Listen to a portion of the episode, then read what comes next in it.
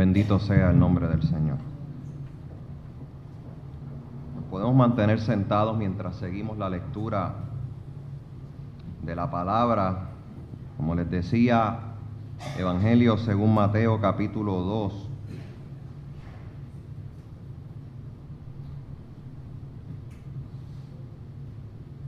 Y como nota, como nota curiosa, el único evangelio que hace un relato de los magos es el evangelio de Mateo.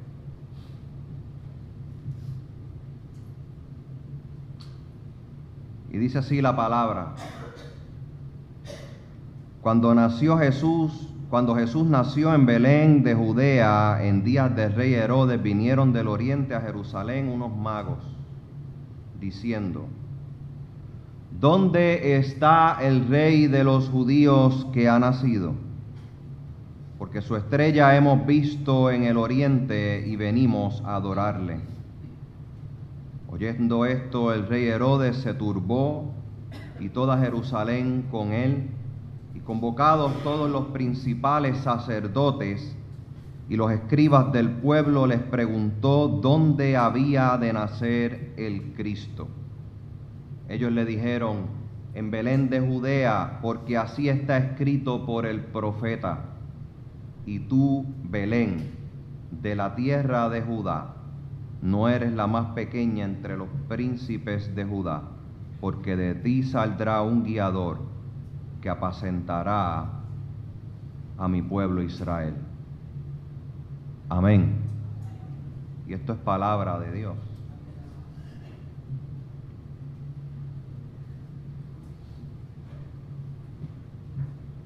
Un año que viene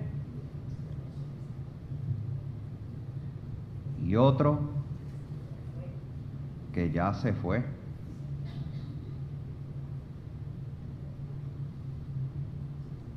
Si celebráramos cada día como una despedida de año, ¿cuál sería el ejercicio mental y emocional que ustedes y yo tendríamos que hacer de manera tal que al levantarnos al siguiente día nos podamos levantar renovados con deseos genuinos de, de, de mirar ese otro día con un nuevo brío y esperanza? Lo que quedó atrás es agua pasada, ¿cierto? Así es que dice, agua pasada no mueve molino.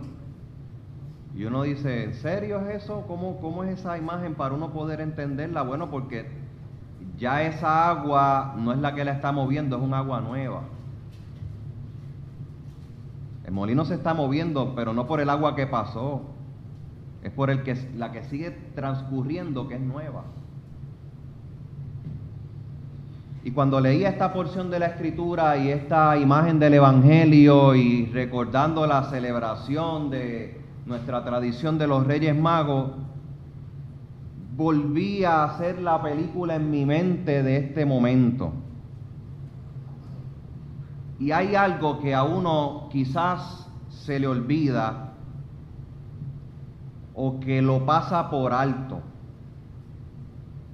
Porque como el texto bíblico no, no, nos lo dice, ni nos lo da, ni parece que es parte de lo que le interesa obviamente al evangelista, es algo de lo que ustedes y yo podemos especular, hacer una película nueva, y quizás ponernos en los zapatos de los magos.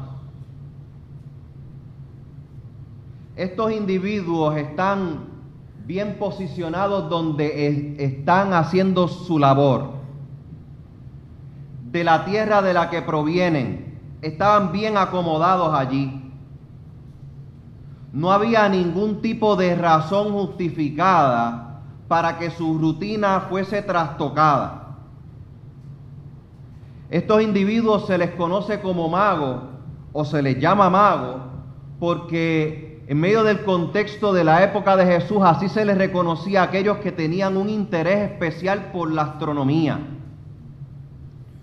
Por lo tanto, aun cuando no tenían todos los equipos en sus manos para poder mirar y estudiar y comprender como quizás ustedes y yo podemos comprender y entender la astronomía hoy y el estudio de las estrellas, estos hombres se dedicaban a eso no sabemos si de manera profesional o aficionada, pero se dedicaban al asunto de tal manera que se distinguían del resto de la gente. Luego la tradición le ha llamado reyes, le ha añadido el apellido de que eran reyes magos y le hemos puesto nombres de Melchor, Gaspar y Baltasar. Pero esa es la tradición. ¿Usted se ha dado cuenta? El texto bíblico no habla de nada de eso.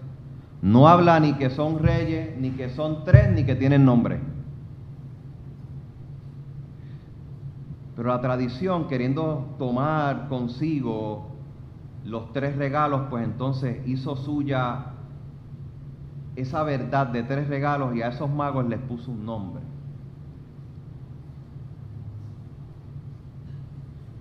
Fueron tres, cuatro, cinco, diez, no sabemos. Fueron una serie de individuos que se movieron de su comodidad a algo totalmente desconocido.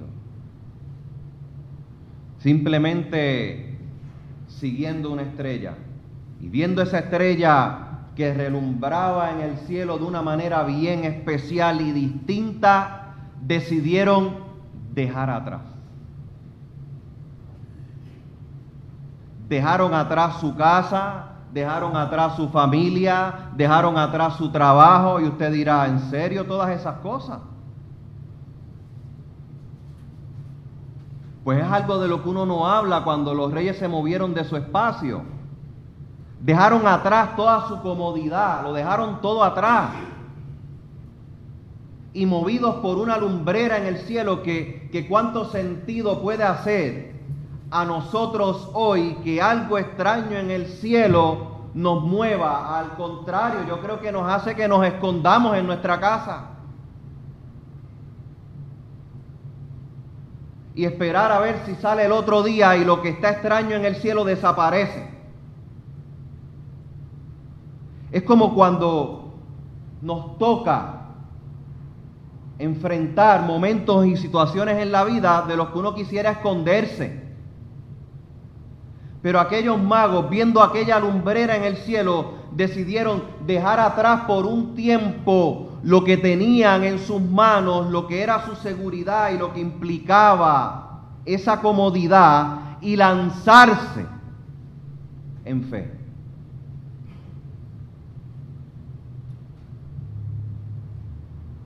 Dicen los que han estudiado este texto que, que quizás estos magos cuando iban de camino ya venían con la idea de que esa lumbrera, al ser especial, pues era que vendrían a hacer algo especial también, o que vendría a surgir en el lugar donde estaba iluminándose ese espacio algo extraordinario, y que eso extraordinario debía ser concreto en alguien ya hecho y derecho.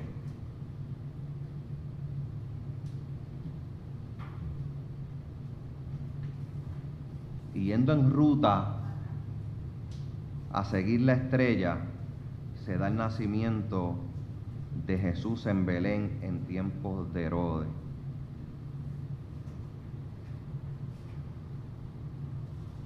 Y cuando van llegando ya a la región, comienzan a dar voces, comienzan a hablar estos magos.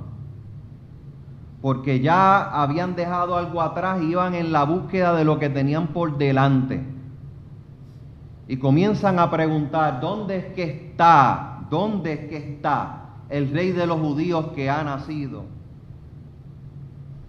Porque su estrella hemos visto en el oriente y hemos venido a adorarle. Dicen los que, los que han estudiado el pasaje un poco más que yo, que es probable que el tiempo que transcurrió del nacimiento de Jesús a la llegada de los magos ya el niño no era tan niño nada. Ya estaba cogiendo y haciendo cosas entre los más grandes. Ya estaba algo más desarrolladito. Ya había empezado, ya había pasado su etapa de gatear y estaba caminando. Con todo lo que eso implicaba. Porque luego de que Herodes escucha toda esta situación de que hay un rey que ha nacido, ustedes y yo conocemos la historia de lo que fue la encomienda que este emperador envió que se hiciera con los niños en aquel pueblo. Herodes se turbó y no fue buscando a los magos. Dice el texto que Herodes buscó a los cheches de la película. Herodes buscó a los que habían estudiado bien la ley y los profetas. Y fue a donde los sacerdotes y los escribas y les preguntó, ¿esto que están diciendo es verdad o no es verdad? ¿Dónde es que viene a nacer el Cristo? Y aquellos sacerdotes y escribas, ni cortos ni perezosos, y quizás sin conocer, obviamente, la llegada de aquellos magos a aquel espacio, le dicen, escrito está por el profeta, y tú, Belén, de la tierra de Judá, no eres la más pequeña entre los príncipes de Judá, porque de ti saldrá un guiador que apacentará a mi pueblo Israel. Y es allí donde hemos querido detenernos en esta mañana, como parte del relato tradicional de este día que nos regala la Escritura. Porque nos parece que estos magos van al encuentro no solamente de la lumbrera que ha iluminado su senda, sino que van al encuentro con la profecía cumplida, esa profecía que habrían de constatar y ver con sus propios ojos luego de haber cambiado un poco el rumbo que le trazó a aquel rey Herodes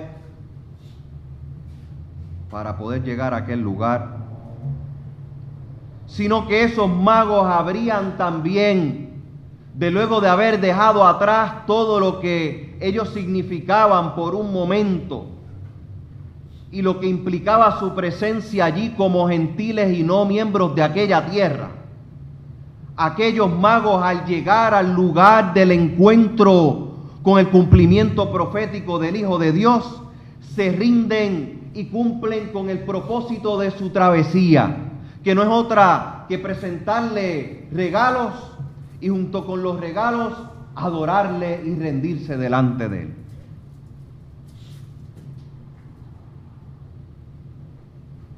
La pregunta para ustedes y para mí hoy es, ¿qué hemos dejado atrás en el día de hoy? ¿Qué hemos dejado atrás hoy para que este tiempo que estamos disfrutando aquí como comunidad, este tiempo que dedicamos a Dios, lo hagamos con la conciencia plena de que el merecedor de toda alabanza, adoración y gloria es el mismo Dios que fueron a adorar aquellos magos de Oriente. ¿Qué has tenido que dejar atrás? para poder limpiar el camino hoy. No estoy hablando de mañana ni de pasado mañana, estamos hablando de hoy. Que hemos tenido que limpiar de nuestro camino para que el Señor irrumpa en nuestra vida con una voz profética y podamos verle en medio de la adoración de su pueblo y en medio del mensaje que Él desea que nosotros nos llevemos de aquí en este día con el propósito de que podamos hacerle el rey soberano de nuestro ser. ¿Qué es lo que estamos dejando atrás? Dice comentario bíblico que estos magos cuando llegaron allí con sus presentes, los presentes no solamente significaban la llegada de un rey con un reino distinto, sino que también eh, estos regalos eran un símbolo de lo que habría de ser el ministerio de Jesús y su eventual muerte. Es decir, que desde, desde el momento del obsequio de estos magos al Hijo de Dios, en medio de esta experiencia de adoración, bien singular, pero al mismo tiempo significativa, hay un pronunciamiento ya al porvenir de lo que habría de ser con la vida de aquel niño para el beneficio del pueblo de Israel, pueblo al que ustedes y yo hemos sido incorporados por la gracia de Dios. Por eso hoy podemos decir que verdaderamente ha nacido el Hijo de Dios y ha venido a ser morada entre nosotros, pues Él es el que nos guía y Él es el que nos apacienta. Y en medio de esa guianza y ese apacentarnos a nosotros como su pueblo, cada instante tenemos que tomar decisiones de qué es lo que vamos a dejar atrás. Aquellos magos regresaron a su tierra. No se nos habla más de ellos luego en los evangelios. Haga su investigación. Ni el apóstol Pablo habla de ellos, ni en el Apocalipsis se habla de ellos. Tienen que haber retornado a su tierra. Y volvemos a tratar de completar un poco el asunto del suceso y del evento. Cuando retornaron a su espacio y a su tierra, ¿cuál habrá sido la actitud que adoptaron estos magos para con su rutina de día?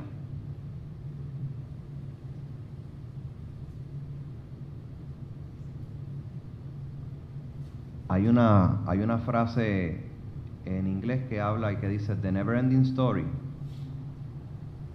¿Cómo, ¿Cómo ustedes y yo vamos a terminar esa historia?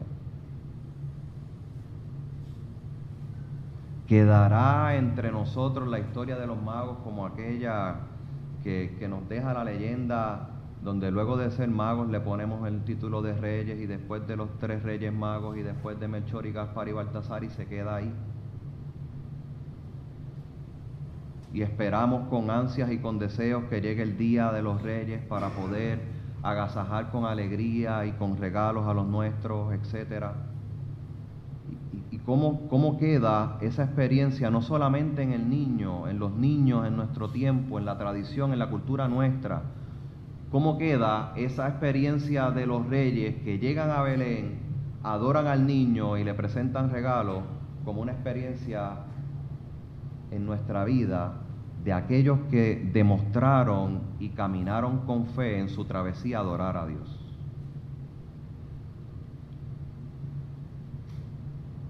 ¿Qué es lo que tenemos que dejar atrás? Piense por un momento qué es lo que usted tiene que dejar atrás. Porque Silvia me dijo ahorita que cumplió 16 años. Como ella cumplió 16 años y es menor que yo, pues puedo hablarle como alguien que tiene más seniority, ¿verdad? Creo que hemos vivido, ustedes han vivido mucho, hemos vivido muchas experiencias, de esas buenas que, que nos gozamos y nos disfrutamos, como trataron de resaltar en este último periodo del año, en medio de la depresión emocional, y física que vivimos como país. Cuando nos juntábamos y celebrábamos y lloramos con los rubios. ¿Se acuerdan de eso?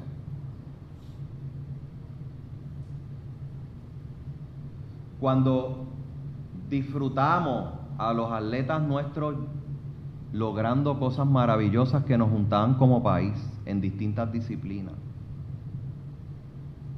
y trataron de resaltar eso para que recordáramos que todavía tenemos espacio para tomar rumbo en nuestro, en nuestro caminar y quizás dejar atrás experiencias negativas y, y que todavía seguimos experimentando y viviendo en distintas maneras y formas.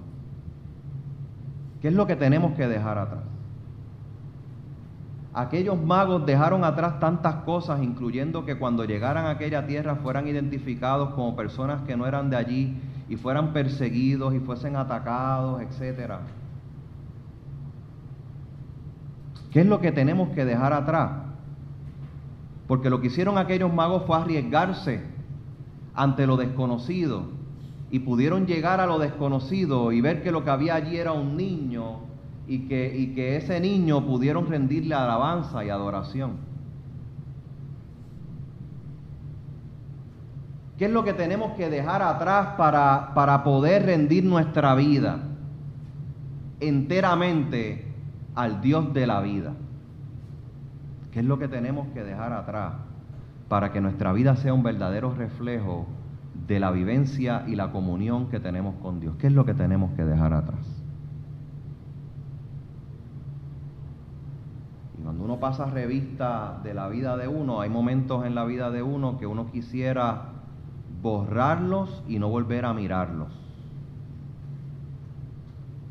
No es borrarlos nada más y olvidar, es borrarlos y no volver a mirarlos. Pero ¿cómo podemos, en medio de lo que nos toca vivir cada día, cuando llega el recuerdo de lo que quisiéramos borrar, mirarlo conforme a la gracia de Dios.